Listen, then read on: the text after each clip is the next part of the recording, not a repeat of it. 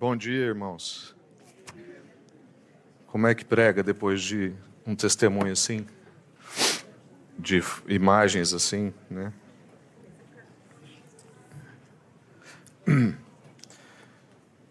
Que o Senhor possa despertar em nós um senso de urgência que nós não temos. Que o Senhor possa livrar-nos da distração que todos nós temos.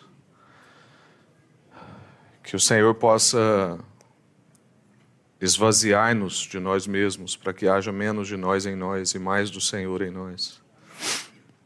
Que a nossa atenção esteja nas coisas do Senhor e não nas coisinhas, nas intriguinhas das nossas relações, das nossas conquistas, da nossa coisinha que a gente quer comprar e aquele mimozinho que eu quero ir. E que não seja por culpa, mas que seja por convicção. Né? Eu estava ali a pensar como testemunhos como esse pode fazer a gente às vezes virar, mudar de direção por culpa, ou nos impedir de alegrar por culpa também, porque como eu posso me alegrar se tanta gente sofre? Mas o Senhor, quando viveu entre nós, estava num mundo caótico e já tinha guerras, tinha tristeza, tinha injustiça. E ele celebrou com os irmãos e teve muita mesa e bebeu vinho e teve encontro, e teve piada, e teve risada e gargalhada. Mas teve também contrição, teve choro, teve busca. Negócio que a nossa vida está desregulada, porque a gente vive na era do triunfo da terapêutica. E a gente tem que se sentir bem o tempo todo. E para isso a gente às vezes anula a parte ruim. Mas a gente vai conseguir viver as coisas boas da vida quando a gente também conseguir viver intensamente as coisas muito difíceis e muito ruins da vida. Não é, gente? Estou aqui olhando para um casal que está vez e outra. Nos últimos tempos, muitos golpes. E não dá para sublimar isso, fingir que não existe.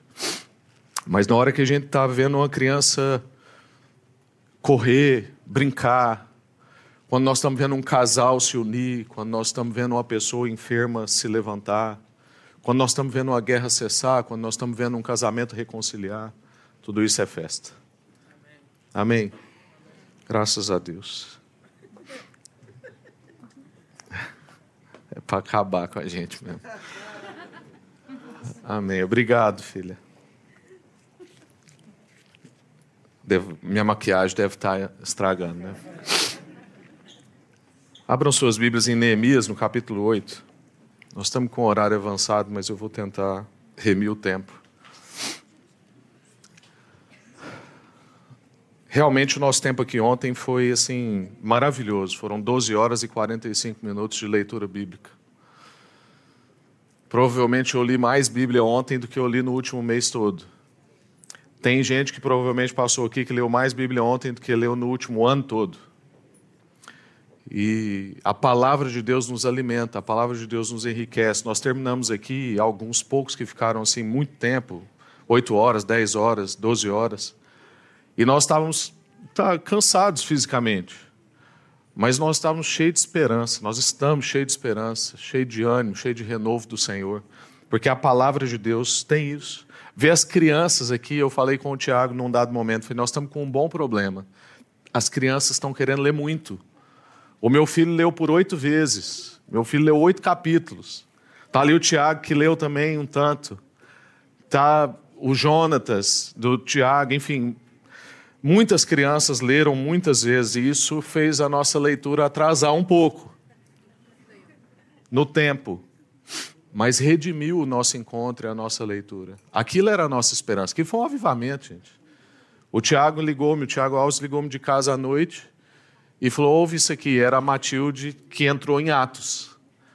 Porque eles saíram daqui, nós estávamos nos evangelhos e ela estava lá a ler Atos ainda celebrar o dia da Bíblia em casa. Foi assim um tempo mesmo maravilhoso, um avivamento do Senhor no nosso meio.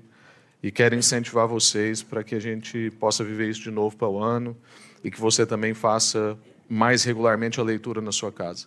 Quero agradecer também à Sociedade Bíblica que nos cedeu aquelas Bíblias que estão ali na entrada. Se você passou muito depressa na saída, dê uma olhada. Tem Bíblia em tudo quanto é tipo de língua que você imaginar. Tem da Índia, da Indonésia, tem da Noruega, tem é, da China, tem árabe, enfim, tem muitas Bíblias ali.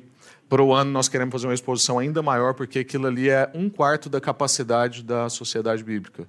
Mas existem outras Bíblias que, para nós termos, nós precisamos de um expositor com vidro em cima, precisamos fazer um seguro para tê-las, porque são muito valiosas, valiosas monetariamente, porque valiosas, é, a minha Bíblia é muito valiosa.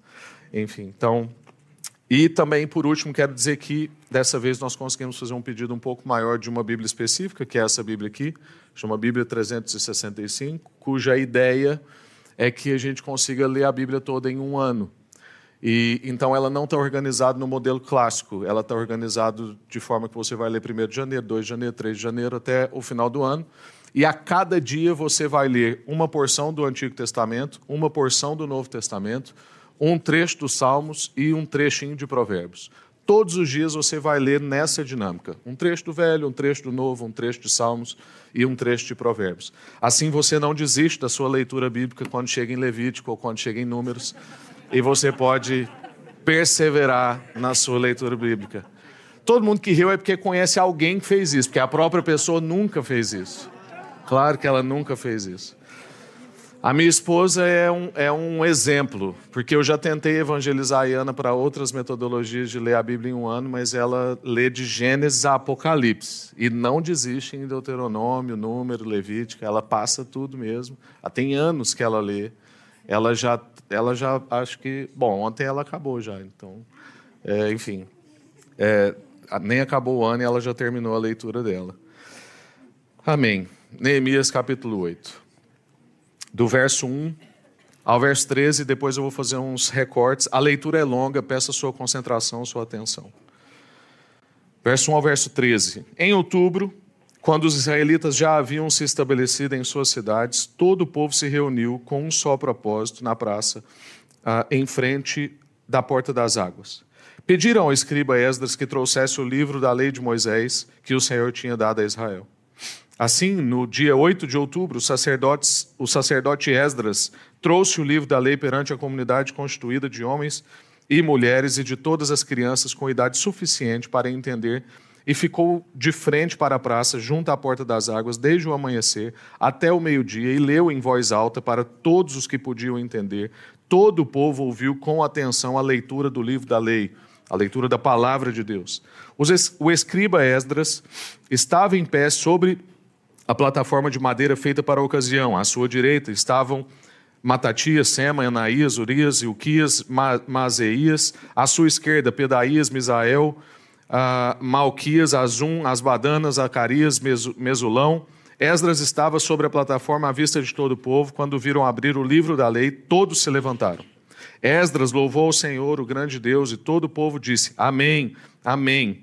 Com as mãos erguidas, fizeram isso. Depois, prostraram-se com o rosto no chão e adoraram ao Senhor. Em seguida, os levitas Jesua, Banes, Zerebias, Jamim, Acubes, Sabetai, Odias, Mazeias, Quelita, Azarias, Josabade, Anã, Pelaías instruíram o povo acerca da lei e todos permaneceram em seus lugares. Liam o livro da lei de Deus, explicavam com clareza o significado do que era lido e ajudavam o povo a entender cada passagem. Vou repetir isso de novo, verso 8. É o que a gente tenta fazer aqui todo domingo e é o que a gente tem que fazer com os nossos filhos na nossa casa liam a palavra de Deus, explicavam com clareza o significado do que era lido e ajudavam o povo a entender cada passagem. Verso 9: Então o governador Neemias, o sacerdote e o escriba Esdras e os levitas que instruíam o povo disseram: Não se lamentem, nem chorem num dia como esse. Muito a propósito do que a gente falou agora há pouco. Não se lamentem nem chorem num dia como este Hoje é dia de consagração ao Senhor, o seu Deus, pois todo o povo chorava enquanto ouvia a palavra da lei. E Neemias prosseguiu: Vão e comemorem com um banquete de comidas saborosas e bebidas doces, e repartam o alimento com aqueles do povo que não se prepararam para nada. Este é um dia consagrado ao Senhor. Não fiquem tristes, pois a alegria do Senhor é a sua força. Não fiquem tristes, pois a alegria do Senhor é a sua força.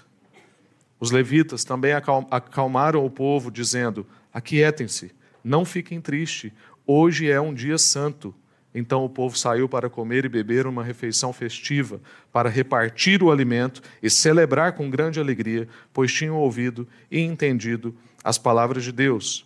Verso 13: No dia 9 de outubro, os chefes de todas as famílias do povo, junto com os sacerdotes e os levitas, reuniram-se com o escriba Esdras para, para examinar a lei mais atentamente. Pula para o verso 18. Durante os sete dias de festa, Esdras leu o livro da lei de Deus a cada dia, todos os dias a palavra de Deus foi lida. Então, no oitavo dia, realizaram uma reunião solene conforme prescrito. Capítulo 9. No dia 31 de outubro, o povo de Israel se reuniu novamente, dessa vez jejuaram. Agora já mudou o cenário. Então, antes o povo queria chorar, mas o sacerdote falou assim: não é tempo de chorar. Vocês estavam sem a palavra de Deus, vocês estavam privados da comunhão, vocês não tinham terra, agora vocês têm terra, vocês têm a palavra, vocês têm a comunhão, vocês têm uns aos outros. É tempo de celebrar. Vocês acabaram de receber isso, celebrem. Mas aí agora tem outro momento. Passou uns dias, reuniu novamente, dessa vez jejuaram. Vestiram um pano de saco e jogaram terra sobre a cabeça. Os que eram da descendência israelita se separaram de todos os estrangeiros Levantaram-se e confessaram os seus pecados e as maldades dos seus antepassados. Durante três horas permaneceram em pé no mesmo lugar enquanto o livro da palavra de Deus, seu, seu Deus, era lido por eles em alta voz. Agora eu posso terminar o culto lá para as duas da tarde. Tranquilo. Porque nós estamos sentados. Aqui era em pé. Por três horas ouvir a palavra de Deus em pé.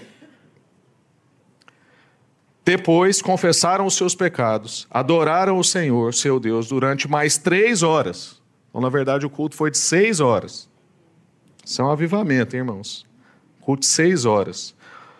Os levitas, Jesua, Bani, Cadmiel, Sebanias, Buni, Serebias, Bani, Kenani, estavam em pé em sua plataforma e clamavam em alta voz ao Senhor, o seu Deus. Pula para o verso 6. Somente tu és o Senhor. Eles começaram a adorar. Fizeste o céu e os céus além do céu e todas as estrelas. Fizeste a terra, os mares e tudo que neles há. Preservas todos os seres com vida, e o exército dos céus te presta adoração. Tu és o Senhor Deus que escolheste Abraão da terra de Ur dos caldeus e lhe deste o nome de Abraão Viste a fidelidade do seu coração e fizeste com ele uma aliança para dar a ele, a sua descendência, a terra dos cananeus, dos, dos hititas, dos amorreus, dos ferezeus, dos jebuseus e dos gigazeus, e cumpriste a tua promessa, pois é sempre fiel à tua palavra. Agora eu vou só afirmar aqui alguns versos para frente, só a primeira expressão, porque no ato de adoração, depois de receber da palavra de Deus, a resposta das pessoas é um ato de é um ato de louvor, é um ato de gozo, é um ato de dar glória. E eles começam então a reconhecer que, na verdade, não somos nós que fazemos as coisas, não somos nós que construímos as coisas, não somos nós que conquistamos as coisas. O verso 6 diz: Fizeste os céus e a terra, fizeste a terra e o mar, preservas, então é Ele que faz, é Ele que preserva. Verso 9: Viste a aflição de seus antepassados, Ele não está com os olhos fechados para você, para o seu momento, para o seu sofrimento, para a sua história, para a sua situação. Ele vê a aflição dos antepassados, ouviste o clamor daqueles que estão junto ao mar. Então Ele é um Deus que ouve, que está presente. Verso 12: Conduziste os nossos antepassados. Verso 13: Desceste ao Monte Sinai. Verso 15: Providenciaste-lhes o pão do céu um Deus de ação, um Deus que entra na história, um Deus que, num dado momento específico, na, na plenitude dos tempos, como diz a palavra de Deus, ele entrou na história. Vamos orar para a gente continuar. Vamos ler até aqui. Senhor, muito obrigado pela Sua palavra. Obrigado a Deus porque ela ela nos emociona, ela nos encanta. Ontem, quantas vezes, ó Deus, nós ficamos com a voz embargada ao ler a Sua palavra. Ela, ó Deus, perscruta o nosso coração, encontra os lugares que precisam de transformação. Ela forma-nos, ó Deus, ela forma um povo, ela estabelece um povo. A Sua palavra, Pai, diz para nós o quão desajustados nós estamos, revela a nossa incapacidade, a nossa insuficiência, a nossa necessidade de Ti, a nossa insuficiência moral, a nossa queda. Mas, ó Deus, a Sua palavra também nos anima, nos redime, nos transforma, nos dá esperança, aponta caminho, dá direção, nos orienta. A Sua palavra, ó Deus, revela a doença, mas também prescreve o remédio. Obrigado por tudo isso que nós lemos e por ver que o Senhor é um Deus que está na história, não está indiferente ao nosso sofrimento. Fala conosco, ó Deus, ilumina-nos pela palavra, queremos ser iluminados pela palavra. Lava-nos por essa palavra e nós queremos ficar limpos. E alimenta-nos com essa palavra e nós queremos, ó Deus, ficar saciados. Em nome de Jesus. Amém. Amém. O que, que a gente pode aprender com essa história, esse trecho que nós lemos, além de uma lista de nomes que você pode dar para os seus futuros filhos, o que mais que você pode aprender desse trecho de Neemias? Tem uma senhora lá do Brasil, mãe de um pastor, que certa vez disse uma frase que eu anotei. A frase era: Meditar nas Escrituras é como olhar para um céu estrelado. Quanto mais tempo eu fixo o olhar, mais estrelas eu vejo. Meditar nas Escrituras é como olhar para um céu estrelado. Quanto mais tempo eu fixo o meu olhar, mais estrelas eu vejo. A palavra do Senhor é assim. Quanto mais tempo a gente fixa o olhar nela, mais estrelas, mais beleza, mais verdade, mais clareza, mais vida, mais, mais resposta, mais remédio, mais instrução, mais fé, mais esperança eu tenho. Mas a verdade é que a Bíblia, falando em remédio, é dos melhores remédios que eu conheço para problemas de insônia. Todo mundo que tem dificuldade para dormir, anota aí, bula de médico agora. Lê a Bíblia três horas ao dia. Se você chegar nos três minutos, já está bom. Entendeu? Aí tem que ler. É de, de, a, a prescrição é de 24 em 24 horas. Por quê? Porque a carne luta contra o nosso espírito. Existe uma guerra espiritual quando nós vamos para essa palavra, para esse alimento. Então, é, tem tom de piada e é engraçado, mas é verdade. A palavra do Senhor, muitas vezes, quando nós vamos para ela, dá sonolência, é difícil permanecer. Se você tem problema para dormir, faz sem culpa. E encontra outro momento do dia para você ler a Bíblia para não dormir. Mas não tem problema você ler a Bíblia para dormir. É melhor do que tomar remédio. Aliás, esse é o remédio. É como, por exemplo, quando eu era adolescente, os pastores que às vezes pregavam no acampamento e tal, jogavam culpa na gente. E eu fiquei culpado muito tempo. Ah, que esses adolescentes de hoje vai orar e fala amém só no outro dia, quando acorda, né? E aí, eu, lógico que eu me enquadrava nisso. E aí depois eu comecei a perceber, eu falei assim, não, tá certo. A oração é uma das formas de descanso, é uma das formas de, de repousar no Senhor, de entregar as minhas ansiedades. Então, na verdade, é uma tática de dormir para mim. Eu começo a falar com o Senhor e adormeço. O que, que o salmista dizia? Em paz me deito e logo pego no sono. O Senhor dá aos seus enquanto dormem. Não tem problema. Fala com o Senhor e dorme, não tem problema, o Senhor não vai ficar ofendido. Claro, encontra outros momentos para você orar com mais saúde, com mais disposição, compreendendo o que, que você está dizendo, que aquilo não é nem que você está falando em línguas, é que você já está falando é nada, é em sonhos, né? Eu tenho esses desafios, não sei se você tem esses desafios. E além desses desafios, da guerra que existe, a sonolência que nós podemos ter, e, enfim, tantas outras coisas. Existem ainda as várias coisas que roubam de nós o apreço e o tempo diante da palavra, sejam as distrações, seja a agitação da nossa vida, sejam as nossas rotinas secularizadas. O que eu quero dizer com rotinas secularizadas? Qual é o lugar da Bíblia na sua casa? Estou falando aquela mesa que você deixa a Bíblia aberta para espantar. Não sei se alguém aqui ainda acredita nisso. É, tem que ser o E não é aberto em qualquer lugar, não. Tem que ser no Salmo 91. É, não erra. Se você for abrir a Bíblia lá na sua casa para deixar assim de moldura, não erra no texto, não. As nossas rotinas estão ficando secularizadas. Não cabe a palavra de Deus, não cabe tempo para oração, não cabe tempo para confissão de pecados. É, todas essas coisas vão nos roubando da palavra do Senhor. E nós queremos conversar à luz desse texto sobre nós sermos iluminados por essa palavra, que é o que aconteceu com esse povo.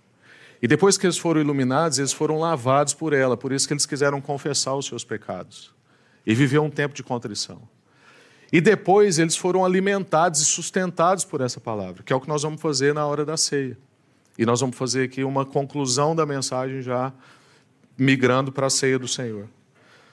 Então, o que está descrito aqui na história de Neemias? Só para relembrar a sua mente, e se tem alguém aqui que nunca ouviu a história, Neemias estava exilado, todo o povo do Senhor estava exilado, Jerusalém estava destruída, seus muros estavam derrubados. E Neemias tinha um trabalho privilegiado. Neemias trabalhava na corte do rei, no palácio real. Neemias tinha um trabalho de segurança, era um trabalho. Uh, ele tinha privilégios, mas ele também tinha muita responsabilidade. Ele era um cargo de muita confiança, ele era o copeiro do rei.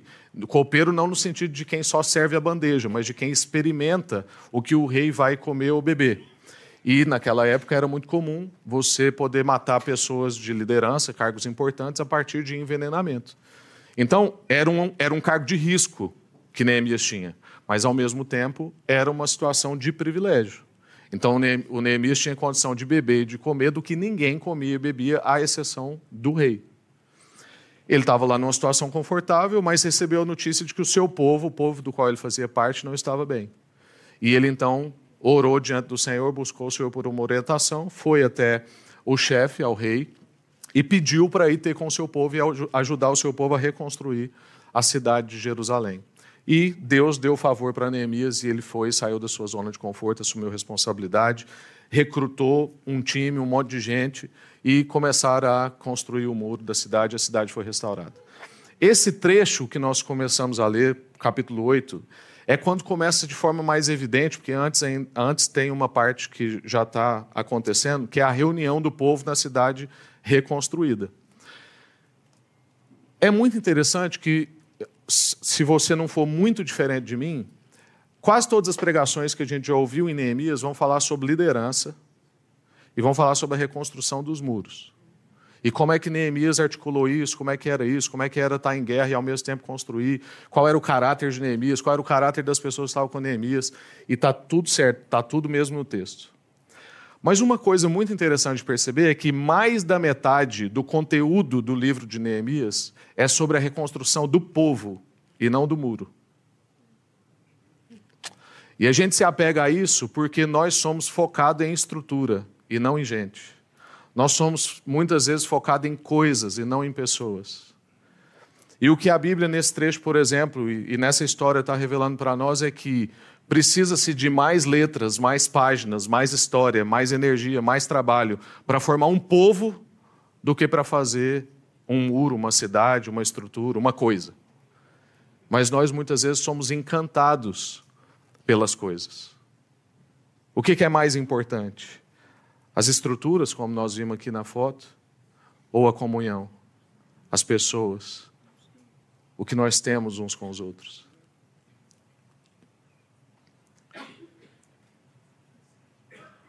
Neemias traz o livro para Esdras, Esdras lê o livro para as pessoas, as pessoas então são iluminadas pela palavra e começa a formação de um povo. Como é que essa formação então é feita? A formação é feita diante da palavra. Como é que a cultura desse povo é resgatada? Como é que essas pessoas são libertas do exílio, de uma mente de escravidão? Como é que essas pessoas são libertas do medo? Como é que esse povo vai ser um povo unido junto de novo. Como é que esse povo vai resgatar uma cultura perdida? Porque também a história diz que a geração de Neemias era uma segunda geração do povo exilado, ou seja, a geração que Neemias estava lidando na reconstrução do muro não era uma geração que recebeu da cultura de Jerusalém. Só tinha lá como referência. Mas tinha a cultura babilônica, que nós já falamos aqui em Daniel, quando preguei da última vez e quando Noemi pregou recentemente. Uma mudança de identidade, porque Nabucodonosor mexia no nome das pessoas. Uma mudança de cultura, porque agora era literatura babilônica, era rotina babilônica.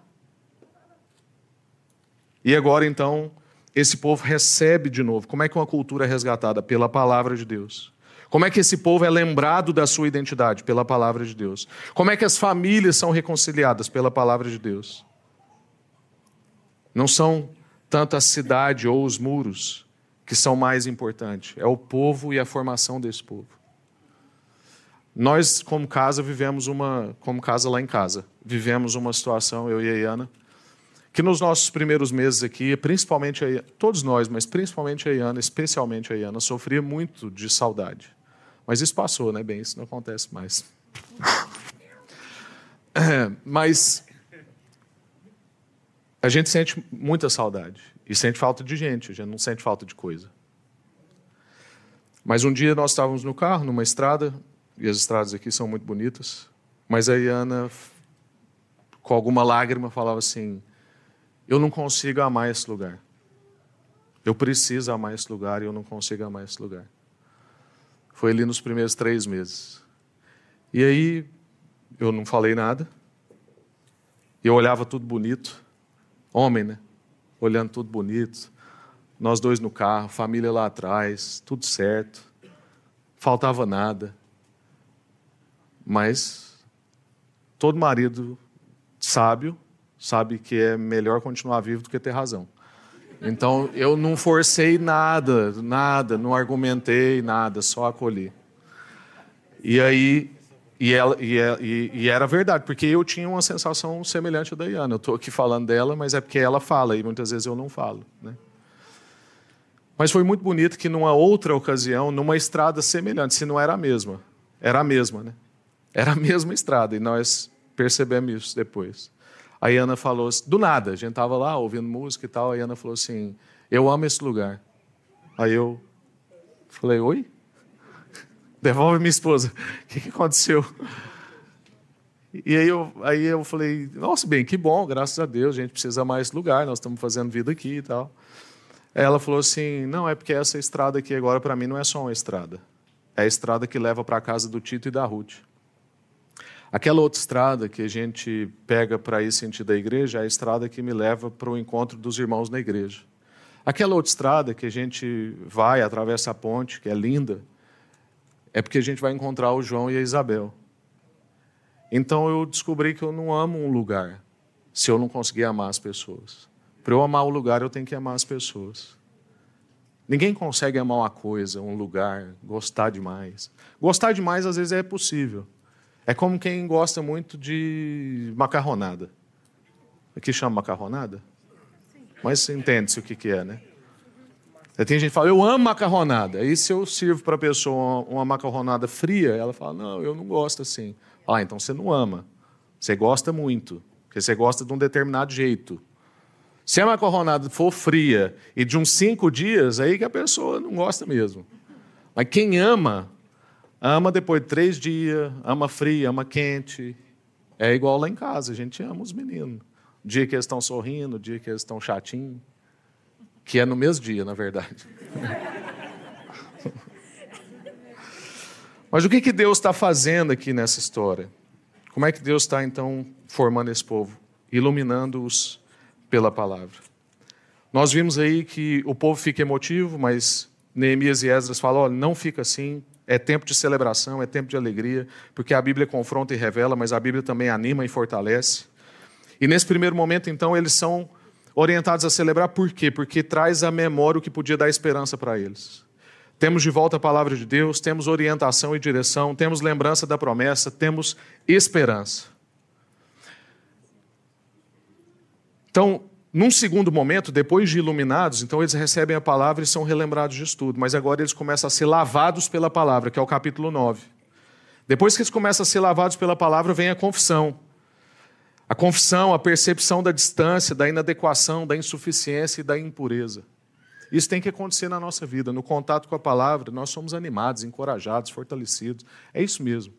Mas tem que ter aquele momento no contato da palavra onde a palavra me lê, não sou só eu que leio a palavra. E aí eu começo a ser lavado por ela, o meu senso de inadequação cresce e eu quero responder de acordo. Porque isso que vai me levar a reconhecer a grandeza de Deus. Note, antes eles celebram, fazem banquete, comem e tal, mas é quando vem a lavagem da palavra, a limpeza, é que vem a adoração.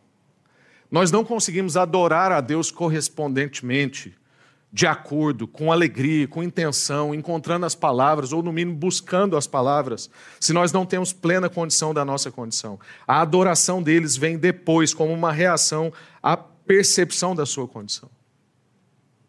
Paulo vai dizer para nós, em 2 Timóteo, no capítulo 3, verso 16, que a Bíblia é a própria palavra de Deus. Ele escreve: toda a Escritura é inspirada por Deus e útil para ensino, para repreensão, para correção e para educação na justiça. É toda a palavra, não é, um, não é o versículo do dia só. Não é um texto fora de contexto. Não é ler um versículo e falar assim: ah, esse versículo não falou nada comigo e eu deixo para lá. Essa palavra não é muito interessante, essa história não me cativou.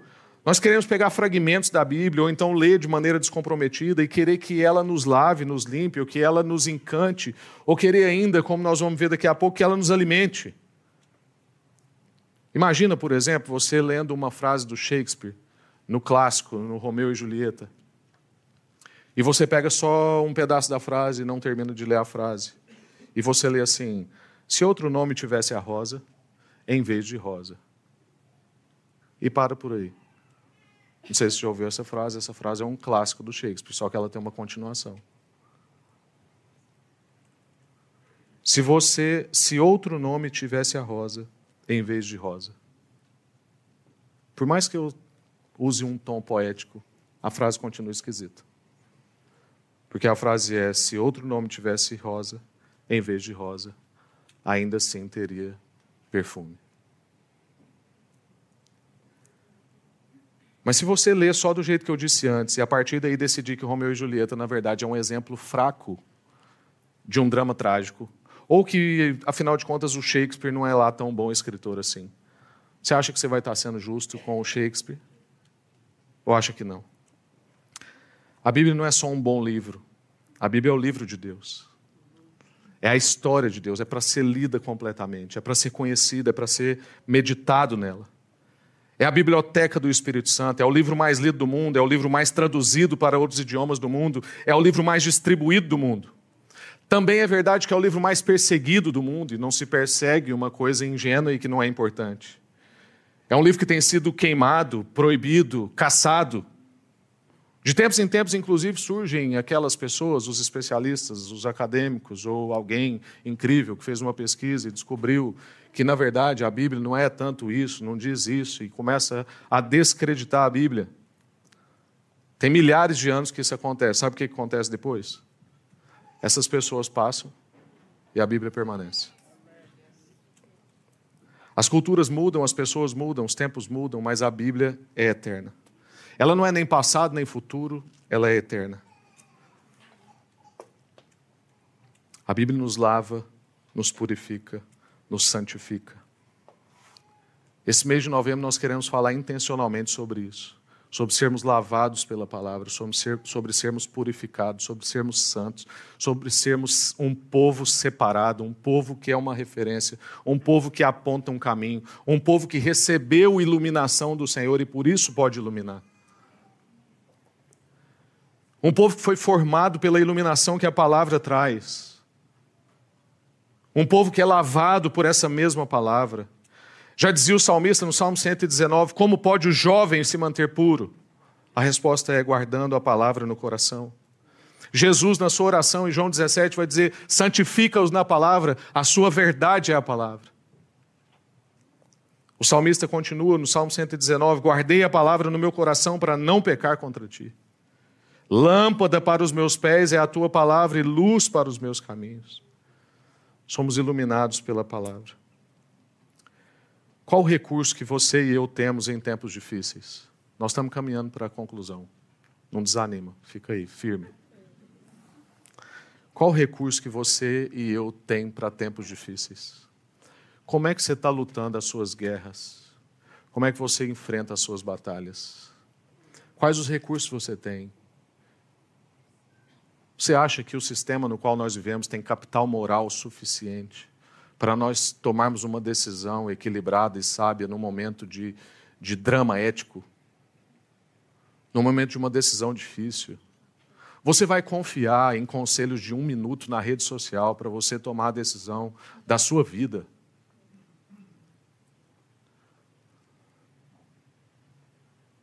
Você vai descansar no que você aprende na escola? Para poder saber como é que você vai criar seus filhos, qual a decisão que você vai tomar pra, com relação à pessoa que você vai se casar, como é que você vai lidar naquele drama ético do seu trabalho, a decisão se você vai mudar de bairro, de cidade, de país. Qual é o seu recurso para os dias difíceis? Qual o recurso que você tem para lidar com as tensões do dia a dia? Nas situações que exigem de você discernimento e sabedoria, como é que você vai responder a tudo isso se você não está sendo alimentado, iluminado por essa palavra? Como é que é a sua dieta?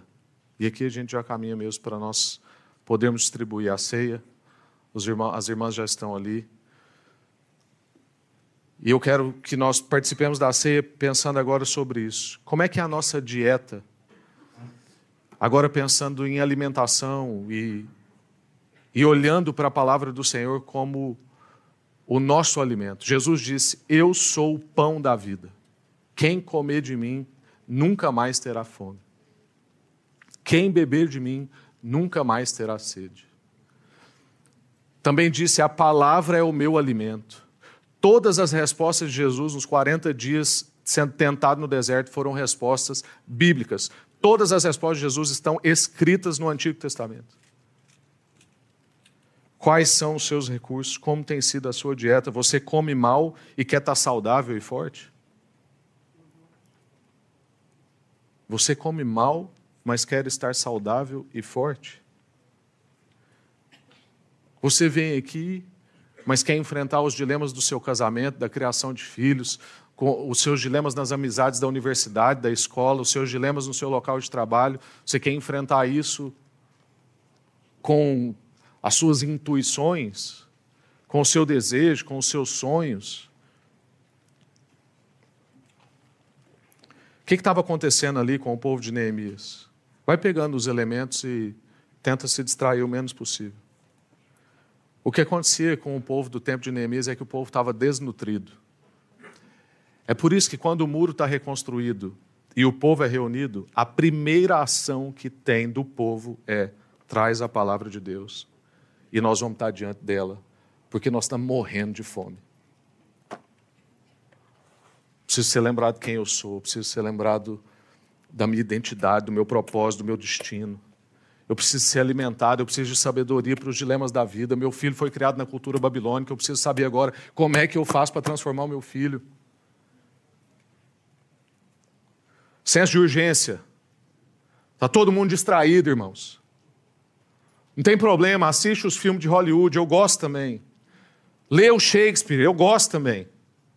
Mas lê a palavra de Deus. Os nossos filhos estão morrendo. As pessoas estão perdidas.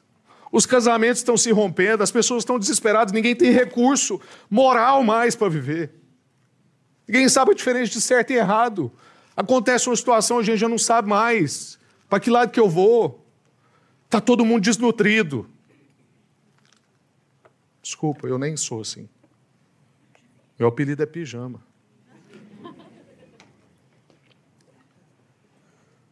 Do que, que a gente está se alimentando, qual a comida que a gente come. A gente só come do trabalho, a gente só come da cultura, a gente só come do divertimento, a gente só come da rede social, a gente só come do filme. Essa palavra é alimento. E é o seguinte, irmãos: alimento a gente até substitui, mas não fica sem. Alimento você pode substituir, mas não pode ficar sem. E se você está aqui hoje e não lê a Bíblia, é porque você substituiu o seu alimento. Por isso que você está aqui hoje. Você consegue estar. Mas ficar sem comer você não consegue. É por isso que a gente precisa ter noção, revelação, disciplina para comer do que a gente tem que comer e não comer só do que o sistema nos oferece. Eu e você somos formados por refeições ordinárias, refeições or, ordinárias no sentido de rotineiras, corriqueiras, refeições esquecíveis. Você está aqui hoje por causa de um almoço que você não lembra. Você está aqui hoje por causa de um jantar que você não faz ideia quando é que foi. Às vezes a gente tem essa crise, né? Pastor, mas eu leio, depois eu não lembro. Outro dia eu estava numa situação, queria lembrar um versículo, não lembrava do versículo. Isso não quer dizer que o versículo não está aí, não faça parte de você. O fato de eu não lembrar com que roupa que eu estava anteontem não quer dizer que eu estava nu. Eu estava vestido, não estava pelado. Mas eu não lembro que roupa que eu estava usando. O fato de você não se lembrar de todos os textos que você leu, todos os cultos que você foi, todos os pequenos grupos que você frequentou, não quer dizer que isso não esteja te formando, isso está nos formando. E quando Jesus ia usar a imagem, então, para nós lembrarmos do sacrifício dele, do que nós somos feitos, o que nos liga, o que nos une, o que foi feito por nós, ele usou coisa acessível, pão. De tanta imagem que Jesus podia usar, ele usou um pão. Qualquer pessoa que está sem trabalho, vai para um semáforo, fica um minuto, você consegue umas moedas para comprar um pão. Pão é um alimento acessível a qualquer pessoa. E é uma comida extremamente esquecível. Eu já não lembro mais anteontem se eu comi foi carcaça, foi pão bola, foi pão de forma, não lembro. Sei que eu comi pão. Mas eu e você somos formados. A nossa estrutura vai sendo sustentada por refeições, encontros, mesas esquecíveis. Mas eu e você somos assediados, seduzidos, para dar valor só nas refeições extraordinárias, nos encontros incríveis. Eu e você não somos sustentados por refeições extraordinárias. Eu e você não somos feitos de encontros extraordinários. Nós somos feitos e sustentados por refeições ordinárias, encontros ordinários. Refeições esquecíveis. Por isso que a gente precisa fazer a ceia com regularidade, para nós lembrarmos do que, que nós somos feitos, quem nós somos. Amém? Vamos ficar de pé.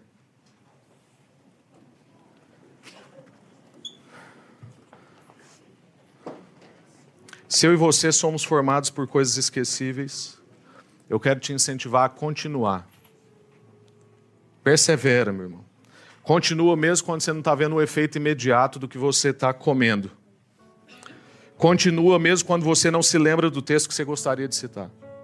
Continua mesmo quando você não sente nada, quando ninguém está vendo. E continua quando parece que você está perdendo tempo. Continua. Porque eu e você somos formados de refeições e encontros esquecíveis que nos formaram. Somos iluminados pela palavra, lavados e limpos por essa palavra. E somos também alimentados por essa palavra. Amém.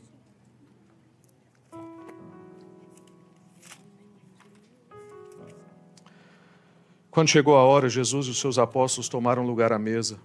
Jesus disse: Eu estava ansioso para comer a refeição da Páscoa com vocês antes do meu sofrimento. Pois eu lhes digo agora que não voltarei a comê-la até que ela se cumpra no reino de Deus. Então tomou o cálice de vinho, agradeceu a Deus, depois disse: Tomem isso e partilhem entre vocês, pois não beberei vinho outra vez até que venha o reino de Deus. Tomou o pão e agradeceu a Deus. Depois partiu e deu aos seus discípulos, dizendo: Este é o meu corpo entregue em favor de vocês. Façam isso em memória de mim. Comamos todos.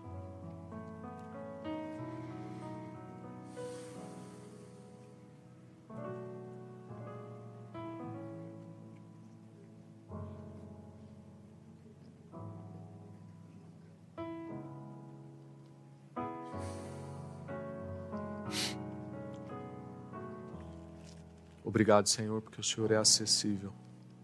O Senhor é pão. É uma refeição que qualquer um pode.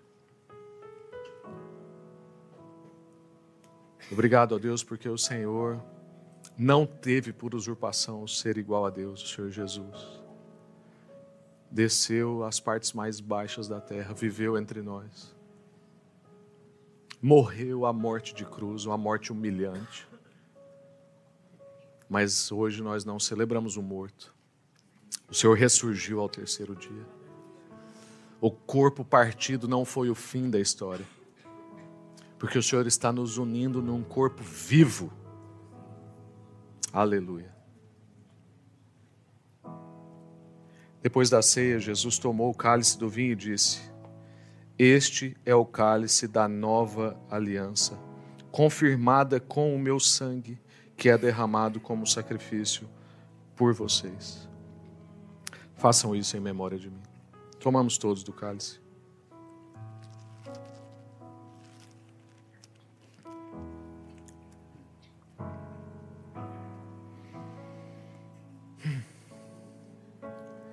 Obrigado, Senhor, pelo sangue derramado na cruz, que perdoou todos os pecados, todos. Obrigado, Senhor. Não vivemos mais sob o peso da lei, sob a acusação da lei.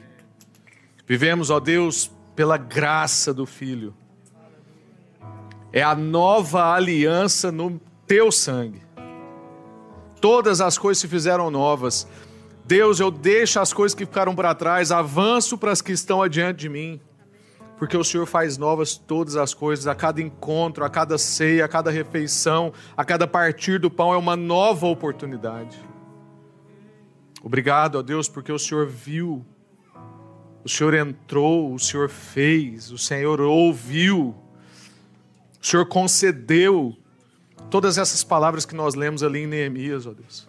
O Senhor é um Deus de ação. Obrigado, ó Deus, a nova aliança no teu sangue. Obrigado, Pai.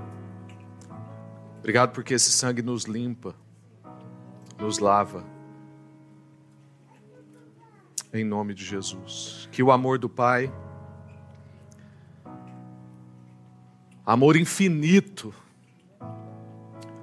amor infinito, amor que transborda, o amor do Pai que transbordou na graça do Filho.